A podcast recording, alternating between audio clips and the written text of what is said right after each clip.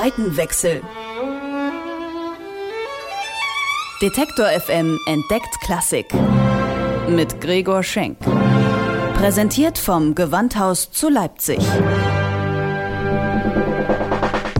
Mit Pop kenne ich mich aus. Aber wie geht Klassik? Das will ich rausfinden. Deswegen reise ich zurück in die Zeit, in der die wichtigen Werke entstanden sind. Zeit für einen Seitenwechsel.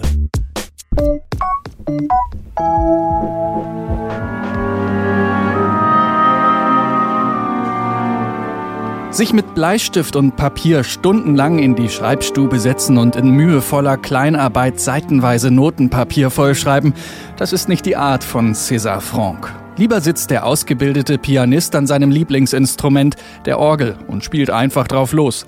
Er ist ein gefragter Organist im Frankreich des 19. Jahrhunderts und sieht sich selbst vor allem als Improvisator, sagt Gewandhausdramaturgin Ann-Kathrin Zimmermann. Das heißt, er erfindet die ganze Zeit Musik, aber eben nicht primär mit Bleistift und Notenpapier, sondern im Musizieren selber. Das ist ja eine Tradition, die ganz stark ist bei den Organisten, dass man am Instrument Musik erfindet, improvisiert, fantasiert. Bei der Sinfonik Musik, wo man ein ganzes Orchester koordinieren muss, ist man natürlich auf das Medium Schrift angewiesen. Also Orchesterwerke können nur per Komposition am Notenpapier entstehen.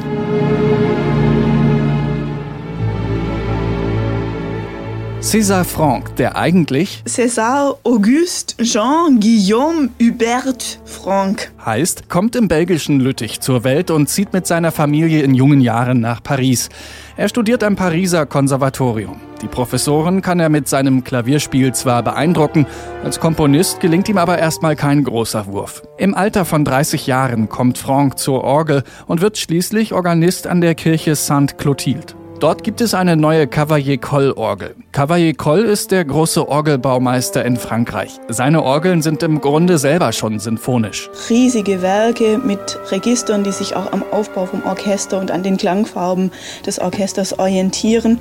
Das heißt, er kann an dieser riesigen Orgel von Sainte Clotilde im Grunde auch Sinfonik produzieren in einer Person, ohne ein ganzes Orchester zu benötigen. Man hat ihm das teils auch als Vorwurf gemacht. Er würde ja im Prinzip fürs Orchester komponieren wie für die Orgel, die Instrumente wie Register behandeln. Zur Sinfonik kommt César Franck erst im fortgeschrittenen Alter. Mit 63 Jahren beginnt er die Arbeit an seiner ersten und einzigen Sinfonie.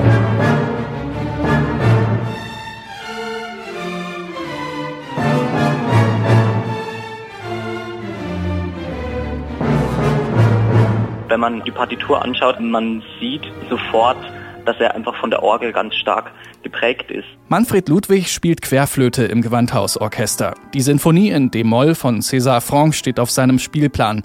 Er sagt, bei dieser Sinfonie muss er mehr als sonst Teil eines Kollektivs sein. Als ich dann meine Stimme selber erarbeitet habe, hat mich das wahnsinnig an Bruckner Sinfonien zum Beispiel auch erinnert. Also der kam ja auch von der Orgel. Man hat erst so das Gefühl, man spielt jetzt so keine richtige Melodie in dem Sinn, wie man jetzt als Flötist ja oft solistische Melodien spielt, sondern mehr, dass man ja so innerhalb eines Orgelregisters sich befindet und mit anderen Bläsern die Melodie zusammengestaltet.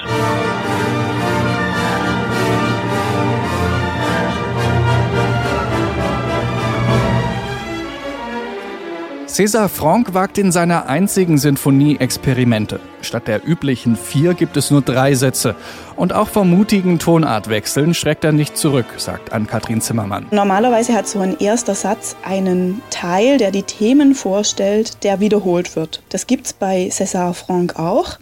Aber anstatt einfach nur zu wiederholen, macht er die Wiederholung in einer anderen Tonart. Das heißt, dieser erste Satz hat eigentlich zwei Tonarten. Er beginnt in D-Moll und dann wiederholt sich dieser Beginn aber in F-Moll. Und man weiß gar nicht so recht, ja, soll das jetzt eine Sinfonie in D-Moll werden oder eine in F-Moll? Was ist denn da los? Das ist selbst für Orchestermusiker wie Manfred Ludwig ungewohnt. Man geht normalerweise in die Paralleltonart und das wäre dann von Moll ins Dur, von Dur ins Moll und dass er im Moll bleibt, das ist das Unübliche. Also zu der Zeit vor allen Dingen, als das komponiert wurde, stieß das glaube ich nicht nur auf Begeisterung.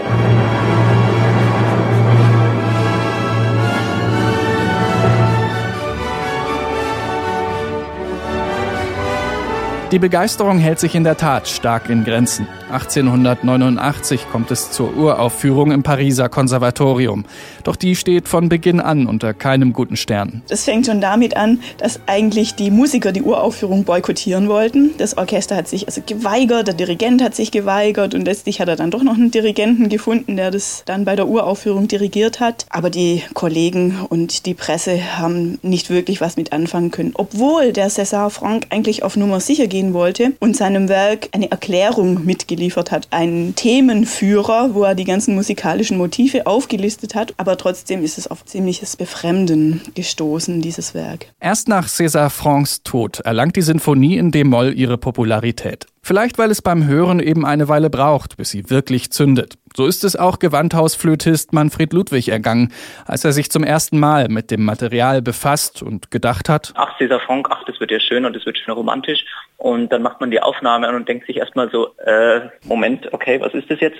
Und ich glaube, das lag damals und ich glaube, das liegt auch heute, dass man vielleicht basierend auf diesen ganzen Modulationen, diese Chromatiken und diese wahnsinnig dichte Kontrapunktik, dass man das beim ersten Zugang vielleicht erstmal schwierig findet, weil man es nicht gewohnt ist. Aber dann muss man sich einfach auf diese wahnsinnig schönen Melodien, die ja auch von A bis Z in dieser Sinfonie drin sind, einlassen. Und dann ist es ein wunderschönes Werk einfach.